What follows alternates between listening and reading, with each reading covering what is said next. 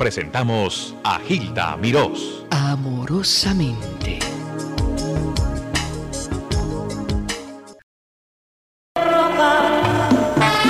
Yo te enseñé a besar con besos míos inventados por mí para Pues este, este es uno de los grandes de la música antillana, de la música popular, la música rítmica, romántica, Nico Membiela. Nico estuvo aquí hace dos años, yo lo veo así de vez en cuando y siempre es el mismo. Un ah, caballero, un señor esbelto, bien cuidado, eh, y me complace darle nuevamente la bienvenida a Nico Membiela. ¿Cómo estás, Nico? Muchas gracias, muñeca linda, muchas gracias. Muy contento de estar contigo una vez más, porque es un placer el estar contigo, que sé que tienes tanto oyente, porque te lo mereces. primera vez que te conocí, que me quedó una sensación de un hombre que has vivido mucho, has sufrido mucho y de una gran fe. Sí, San Lázaro. ¿No es así? Un cariño muy grande por tu familia, por tu querida madre, Por mis amigos. por tus todo. amigos. Ese es Nico Membiela. Pero ¿dónde has estado metido estos últimos dos años? Ahora he salido poco porque he estado en Miami, tra- trabajando sin parar. Hay veces que, que he estado trabajando en tres lugares distintos en la misma noche. ¿Y cómo tú haces, Nico, para hacer eso? De corre, corre. un ¿Tú rato. saltas de uno a otro? Exacto. ¿Y tienes el ánimo y la energía para hacerlo? Todavía, todavía. Ahora no, ahora, ahora ya me, me quedo en uno exclusivo que abrieron nuevo ahora, el Megatón. ¿Es un nuevo lugar en, en un Miami? nuevo lugar donde me firmaron, pero eh, eh, con exclusividad en Miami. Contigo besos salvajes, es lo que siempre te pide todo el mundo. Siempre no puedo dejarlo de cantar. Ese es el clásico de Nico Membiela. Él Exacto. tiene muchos éxitos, pero ese es lo que realmente lo sigue. Sí. Tú me hablaste de esa combinación que se hizo, que tú hiciste, de Sí. dos, de dos temas. Sí. Eh, Lo que no recuerdo es por qué hiciste esa, esa combinación. Bueno, me dio la idea, eh, eh, precisamente le pedí a San dije, dame algo que, que, que pegue, que, que necesito un disco, que, y, me, y me vino así a la mente esa, esa combinación, y después de eso pues hice unas cuantas más que fueron los hits que yo hice en Cuba. Eso fue una petición tuya, muy Exacto. a base de una, una oración, una oración tuya. Exacto, exacto. Y te vino la inspiración. Me vino la ¿En qué año fue eso, Nico? Eso fue en el año 58, ¿En dónde estabas tú? en Cuba, Estabas en Cuba. en La Habana. Este cubano siempre con su corbata, con su saco, con su camisa blanca, que era más elegante para vestir. Muchas gracias, mi amigo. Muchas gracias. Óigame, y su calla negro, no, no, no se acuerda, un día se paseaba Habana con su calla negro. Te- te ven quiero. acá, te voy a hacer una pregunta ahora. Un Cadillac negro, un ¿Te estoy Cadillac? Sí, sí, bueno, yo lo he tenido negro, morado, de todo. Cadillac de todos los colores. Sí, el Cadillac que me gusta. Eh, eh, bueno, a mí que me... Pues, ven acá, Nico. Sí. ¿Tú crees que podamos verlo allá en el... en Alibal? En el Alibar yo creo, yo nunca la, la fe la pierdo, en cualquier Ah, momento bien. estamos en el Alibar unidos. Bien, me alegro mucho, Nico, te deseo todo lo mejor de la vida. Un, abrazo grande. Bien, óyeme, te hablo un cubano, pero no político. Ya, correcto. Gracias, corazón, gracias por Te llamar. Nico, ¿viste cómo la gente, todo el mundo se da cuenta que tú eres un elegante, ¿no? Tú nunca sales bien vestido a la calle, ¿no? Tú nunca te pones jeans. Nunca, no, no. Eso es un insulto, ¿verdad? Desde que tenía 15 años. Desde que tienes 15, nunca te has puesto jeans. Nunca, nunca, nunca. Siempre, estás con tu chaqueta Siempre, y siempre. tu La- corbata. la- la costumbre me parece Y el ya. pañuelito en, en- Sí. aquí en el, en el bolsillo. y ahí tienes eh, un micrófono de El oro. micrófono sí que tiene como más de 40 años conmigo. ¿Te pones eso todos los días? Siempre, siempre. Lo que te falta es un clavel, porque tú eres el, el, el- el clásico hombre del clavel en el ojal. Es lo, que- lo único que falta. Lo que falta. lo que falta. y así eres tan querido con las muchachas también, ¿verdad? ¿Eh? Siempre fuiste muy querido con las Bueno, muchachas. siempre me han tratado con mucho cariño, igual que yo las he tratado a todas. Anda, usted ve. ese- es lo, es lo más grande que hay en el mundo. Sí, sin eso no existe la vida. La mujer es lo más lindo que hay en el mundo. Qué Y bárbaro. lo más hermoso. Gracias por mi parte, muchas ¿Cómo no? gracias. También la madre ha sido muy importante. Bueno, eso es ti. algo superior. Yo siempre estuve al lado de mi madre. Amor, Nico, es Antonio. No sabía que en Cuba le decían a los Antonios Nico. Sí, Anto, a Nico, Antonico, Tony también. ¿Recuerdas a tu papá? Mi padre eh, era un hombre bajito, pero eh, él hijo de, de médico. Lo que iba a hacer, pensaba que yo estudiar medicina. Ah, quería que tú fueras Entonces mi padre quería de todas maneras y, y- y mi madre, compadre casi también, los dos murieron.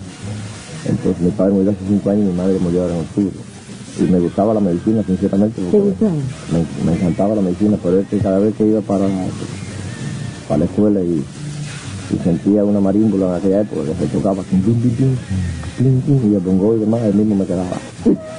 no llegabas a la escuela. Sí, bueno, llegaba a la escuela, entonces le dije a mi padre, no, no, no, me gusta mucho la medicina, pero me gusta más la música. Qué divino. ¿De qué edad se presentó ese afán por la música? Bueno, desde, desde que tenía 12 años, ¿Empezaste a cantar empecé a cantar a los 14. ¿Cómo cuando- a los 14 años. Empecé primero tocando marímbula, como eh, aquello era, aquello era una, es una, una caja de, de madera con fleje que hacía en esa época debajo en los 70. Ajá. Entonces, eso fue lo primero que toqué después. hiciste una, me imagino. Eh, no me la hicieron la marímbula, entonces ya, ya estaba hecha, entonces pues a, mí me gustó, porque como hacía debajo y me gustaba ese instrumento, pues lo empecé a, a tocar y aprendí enseguida. Eh, tenía 12 años más o menos. Entonces después, pues ya a los 13 años tocaba bongo, bongo cero. También. Y yo tocaba un bongo bastante regular. Ajá. Sí. Entonces después pues eh, vi que el bongo también, y bueno, por lo que cogí la guitarra y fui trovador. Fui trovador mucho tiempo con mi, Inquieto, con mi guitarra. Después de la trova pues eh, entonces fue que empecé a grabar, ya a los muchos años. ¿Trovador dónde? ¿Ibas de Trovador quiere decir club, eh, de, de? Sí, por ejemplo, eh, la- el trovador se le, se le llamaba al, al que se acompañaba con la misma guitarra. Entonces, Interpretabas en clubes, en cualquier sitio, pero tú acompañabas. no, pero en esa época no, no, no trabajaba en club, nada más que trabajaba en la radio. Ajá, ajá. Eh, por ejemplo, trabajé en, en, en Grande, en la, en la, en la después en, en Cienfuegos. Pero ¿cómo te dieron la oportunidad? De repente un día te escuchó alguien y te dijo, ¿tú vas a la radio? ¿Cómo fue que te esa oportunidad? Bueno, es que hace tantos años, yo sé, eh, cuando empecé con la guitarra, pues, eh, donde quiera que llegaba, pues, vaya, parecía que gustaba. Y entonces pues fui a la radio a que me dieran una prueba, a, a que me oyeran. Y cuando me, cuando me llegó por el de, de la planta, me dijo, bueno, pues sigue, sigue transmitiendo tu programa de media hora. Y te pagaban como 15 centavos por programa. Muy poquito, era un, un desastre que pagaba. ¿Siempre fuiste delgadito? Siempre, siempre. ¿Tímido o presentadito? Bueno, no muy tímido. Semi-presentadito. Regular. ¿Y qué es lo que te, y qué es lo que te gustaba, qué es lo que te gustaba cantar? ¿Qué tipo de música? Bueno, siempre, siempre me gustó el bolero. Me interpreto y eso, algunas cosas alegres, pero, pero más me, siempre me dediqué al bolero, Mm, mm. al, al bolero romántico. ¿Cómo seleccionabas tu, tu repertorio? ¿De dónde sacabas la música? Bueno, eh, eh, oía las canciones que, que- que más me gustaban y desde luego siempre cuando eh, cantaba alguna canción, pues, o, o sea, cuando grabé, pues me, me gustaba consultar con el público. Por ejemplo, cuando yo grabé contigo, si esa fue una combinación que yo hice de dos números. O sea, que aquello fue contigo, que, que lo hicieron los panchos muy populares en, en- en aquella época, 10 años antes de que yo lo grabara. Y el tío Servando Díaz, muy bueno también, que hizo Besos Salvajes. Entonces yo ligué estas dos melodías después que, que esas melodías pasaron. Que no pasaron, porque eso no pasa nunca. Pero yo las ligué y las grabé en orquesta. Entonces eh, me vino una inspiración en, el cabaret una noche y le dije al, pianista, agarra de mayor que voy a ligar dos números, no sé, me, me lo hice estos números. Y, y fue un impacto tan grande que lo tuve que cantar esta noche tres veces.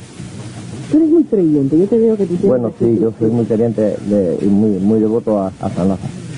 ¿Por yo- qué eres tan Yo creyente? tengo una historia con San Lázaro muy grande desde el año 46. ¿Cuál es historia? Ahora yo hice precisamente una parte del libro que ahora la voy a terminar, la segunda parte.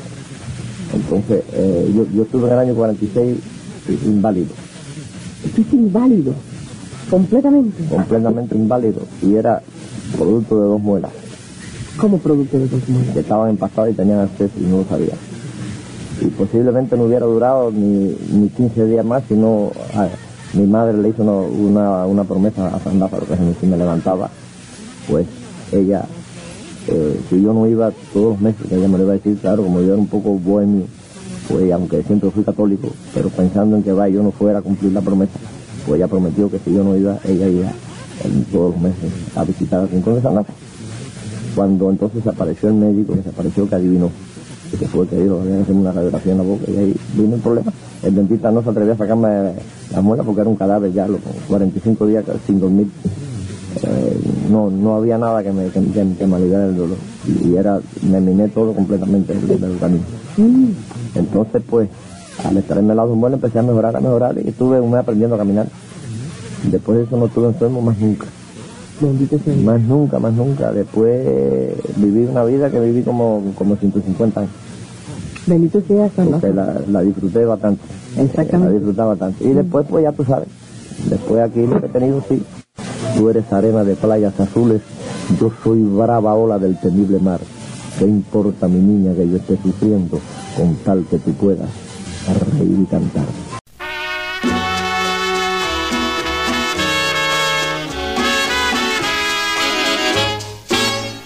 Encontrado en tu amor la fe perdida y ahora tiene mi vida una razón.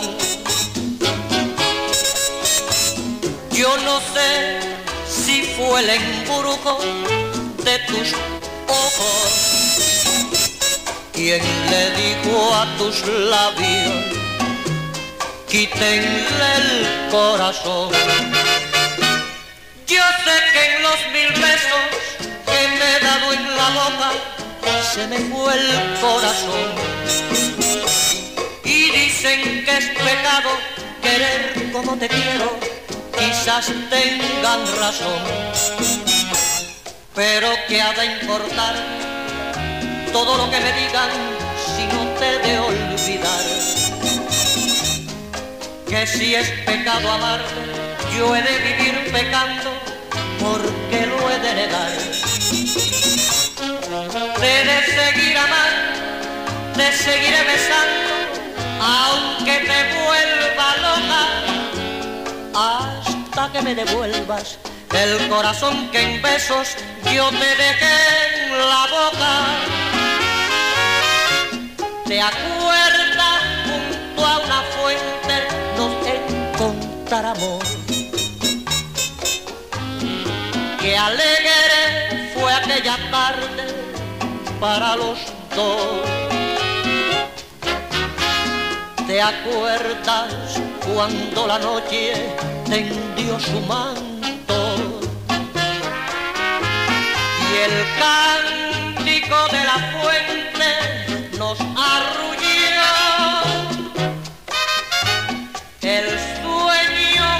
Tus ojos, cerró los míos. Sentí que tu boca linda me murmuró. Abrázame por tu madre siento frío y el resto